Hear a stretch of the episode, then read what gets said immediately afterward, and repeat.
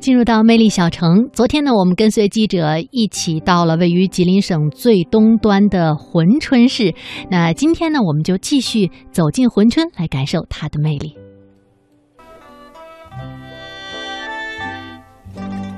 珲春名称的由来，最早在金史当中有珲蠢之名，后来在明史当中也出现了珲蠢之名，为女真语，也就是后来的满语“边境”。边地和边陲的意思。根据《珲春县志》以及《珲春乡土志》的记载，珲春为魏晋时“蜗举”二字的变音，而在诸多史料当中，珲春还被写作为训春等等，最后音译汉化为了今天的珲春。从蜗举到珲蠢，再到珲春，变化很大，但都是不同历史时期由于满语音译所用的汉字不同所造成的差异。而珲春是最后较为稳定的译音。这里就是珲春的历史沿革。珲春这两个字没有任何的意义，它是一个音译过来的一个音译的名字，是从满语、金语里边音译过来的。珲春的第一次非常繁华的时期，就是在唐朝的时期。当时亚洲有两个最大的国家，第一个是盛唐。第二个叫渤海国，那么珲春曾经作为渤海国的首都十年，所以这里曾经是非常非常繁华的一个大都市。那么在这里我们可以看到，如今我们的中央政府在提出海上丝绸之路，我们所知道的都是福建、广东那里，那么实际上。珲春历史以来都是作为海上丝绸之路的一个重要的节点，从日本和朝鲜半岛的很多货物都是从珲春上岸之后才运往中国的内地。那我们看到，在每一个时期，我们珲春在中国的版图当中都会占有一个重要的位置。石刻“龙虎”二字为清末金石学家吴大成所书。清咸丰十年，也就是一八六零年，沙皇俄国通过不平等的《北京条约》，割占了中国乌苏里江的东约四十万平方公里的领土之后，又偷偷地转移了界碑，继续蚕食黑顶子等中国领土。光绪十二年，也就是一八八六年。清朝派督察院左副都御史会办北洋事宜的大臣吴大成与沙皇俄国政府进行勘界谈判，吴大成坚持爱国立场，据理力争，最终签订了中俄重勘珲春东界约以及中俄查勘两国交界道路例，改立和天立土萨拉等十界碑以及边界记号，征回了黑顶子地方以及图们江的航行权。为阻止沙皇俄国继续入侵做出了贡献。龙虎二字就是这次谈判之前所撰写的。一九八零年，国家拨了专款，新建了一座具有清代风格的亭榭，以保护这块具有历史意义的石刻，使其流芳百世，激励子孙后代。那么，我们这个地方为什么叫龙虎阁？就源于这位。钦差大臣、民族英雄叫吴大成，吴大成，他在作为钦差大臣来勘界的时候，与沙俄谈判据理力争，但是仍然还是没有得到日本海边的一寸国土，所以他就手书了“龙虎”两个字，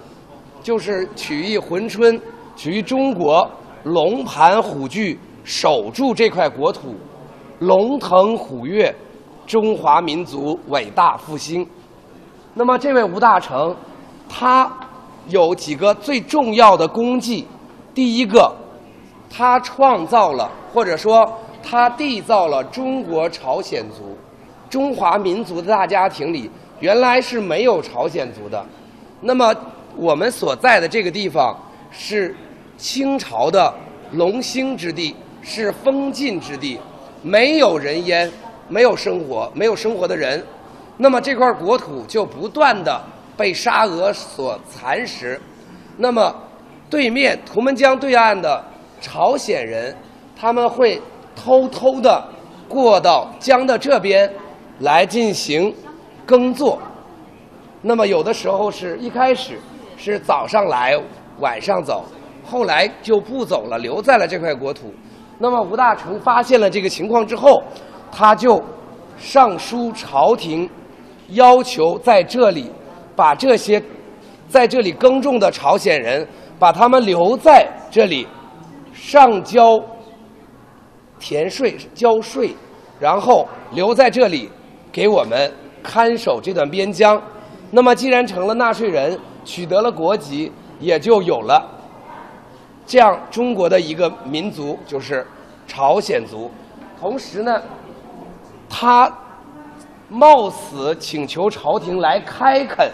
这块国土，因为两百多年这块国土是没有动过的，一直都在封禁的。那么认为这是大清的龙脉所在。开垦了之后，又在这里进行武装的编排，然后通过武装来。保存保住这一片国土，那么这里呢，就是它的这个武装的一些呃编制的和一些层级的一个部队的层级啊，就像我们现在有连长、营长、团长，他们当时呢就叫另外的名字。这位呢就是我们所说的钦差大臣、民族英雄吴大成，他为我们争回来了很多的国土。我们在这里呢，就可以形象的通过这个图板，可以形象的看到中国通过几个不平等条约所丢失的国土，包括黑龙江以北、图们江以北，一直到我们珲春现在的这个位置，所有的日本海沿岸的国土全部失去，包括比台湾岛还要大几倍的。库页岛现在叫萨哈林。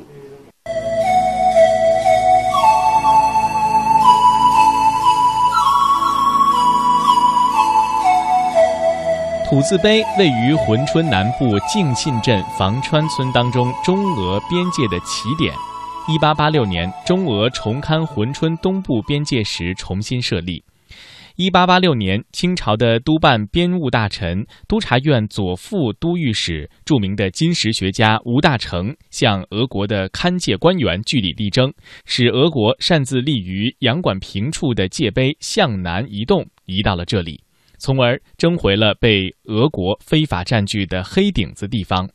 土字碑高一点四四米，宽零点五米，厚零点二二米，为花岗岩制。我侧正中竖向刻有“土字碑”三个大字，左侧则竖刻有“光绪十二年四月立”八个小字，额侧则刻有 “T” 字，是自乌苏里江口到图们江口设立的耶、义、喀、拉、纳、窝、帕、土等八个界碑之一。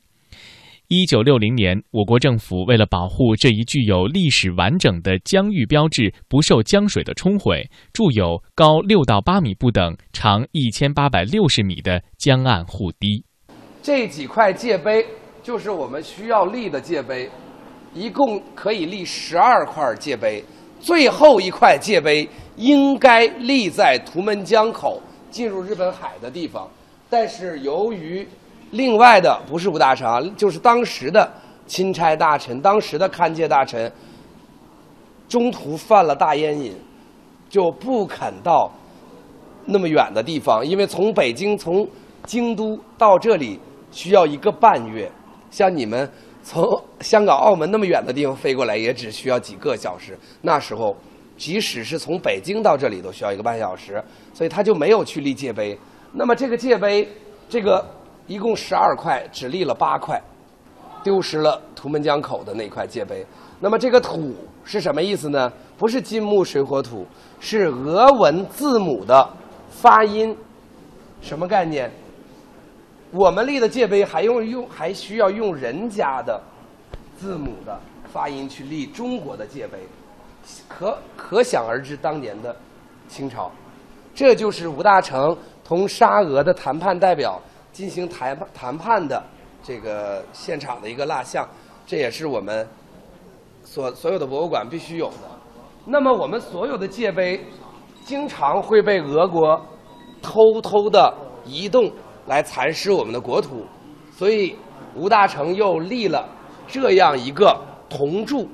立在了中俄边境的铜柱，写上“此柱可立，不可移”，可是还是被偷走了。现在在俄罗斯哈巴罗夫斯克的博物馆内。张古峰又名刀山，位于房川村北部一点五公里的中俄边界线上，图们江上溯二十公里的东岸，海拔一百五十二米。山顶分水岭是中俄的分界线，也是房川北部的主要山峰。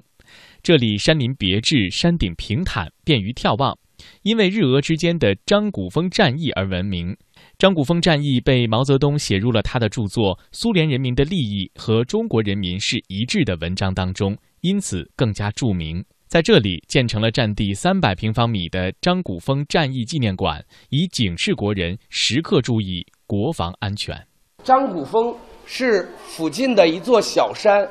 曾经在这里发生了一起，呃，算不上战役的一场战争，叫张古峰事件。那么这个事件。改变了整个第二次世界大战的进程和格局，在这个这这场战役中，诞生了一首脍炙人口的苏联歌曲，叫《卡秋莎》。这首歌曲就诞生在吉林珲春的张古峰。那么我们在路上看到了这个圈河口岸，那么这个圈河口岸呢，就是吉林省最大的陆路口岸，同时是我们。中国唯一的一个可以直接进入罗仙特区的一个口子。